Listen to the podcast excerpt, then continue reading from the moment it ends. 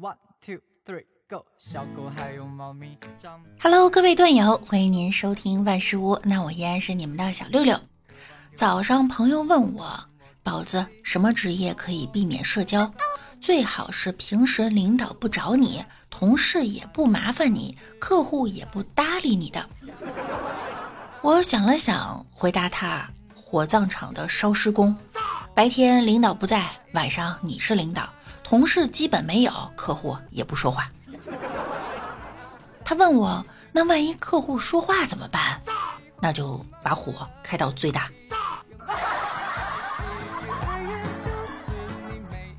如果你不爱一个人，你就会选择放手；但是你不爱上班，你却每天都在上班。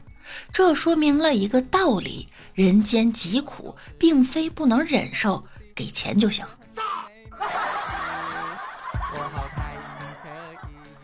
在网上看到了一个问题：当你变成一只丧尸在街上溜达，突然看到了你的妈妈，却发现她身后有只丧尸在跟着她时，网友说了，妈妈会说：“怎么这副德行？吃外卖吃的吧？”站直，变成丧尸也别驼背。你怎么回事？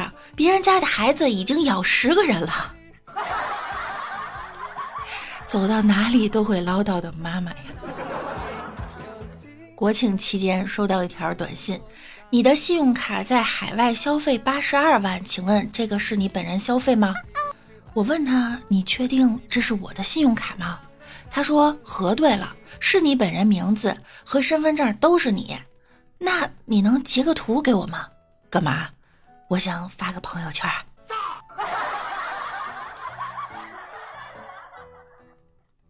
有网友问：花过最冤种的一笔钱是什么？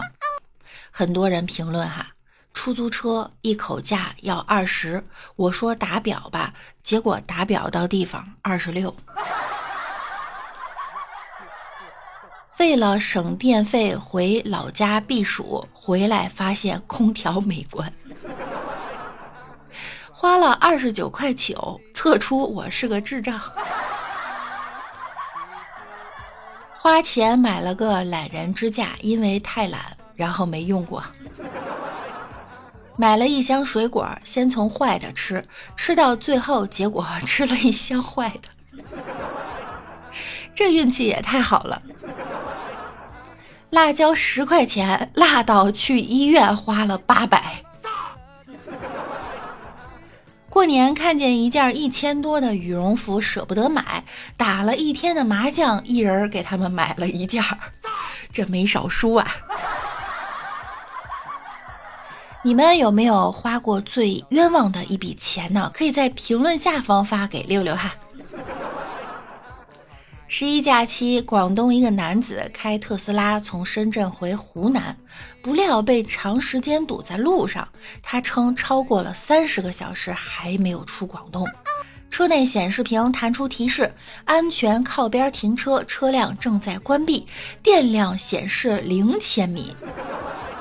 男子称电车开到没电，瞬间失去动力，被卡在车流中，十分尴尬。最终他只能叫拖车紧急救援。结果节假日加价费用两千，他这个钱花的也挺冤的。他感慨呀，不该开电车回家，给大家添堵了。十月一日，北京一个网友在天安门广场看升旗仪式时拍到的一幕啊，让人捧腹。视频中，一个男子连夜去天安门广场排队看升旗仪式，结果不小心趴在地上睡着了。旁边两位民警看他睡得这么香，也没忍心打扰他。男子称，当时升旗仪式已经结束，不少观众啊都已经离场，但这名男子呢，却没有被周围的吵闹环境吵醒，即便人走的差不多了，也不见他醒来。看来在祖国母亲的面前睡得比较踏实哈。网友说了，这信念还不够坚定啊，竟然没熬过他的困意。有没有一种可能，他其实已经醒了，只是不好意思站起来？一个女子回家炖排骨，将炕烧成了仙境。山东烟台的杨女士回农村老家，想用地锅做一个炖排骨，给父母露一手，结果将炕弄得全是烟。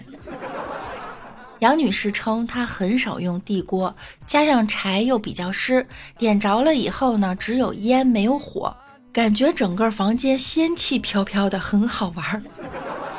杨女士说，最后她爸爸用水把火浇灭了，大排骨也没有炖成。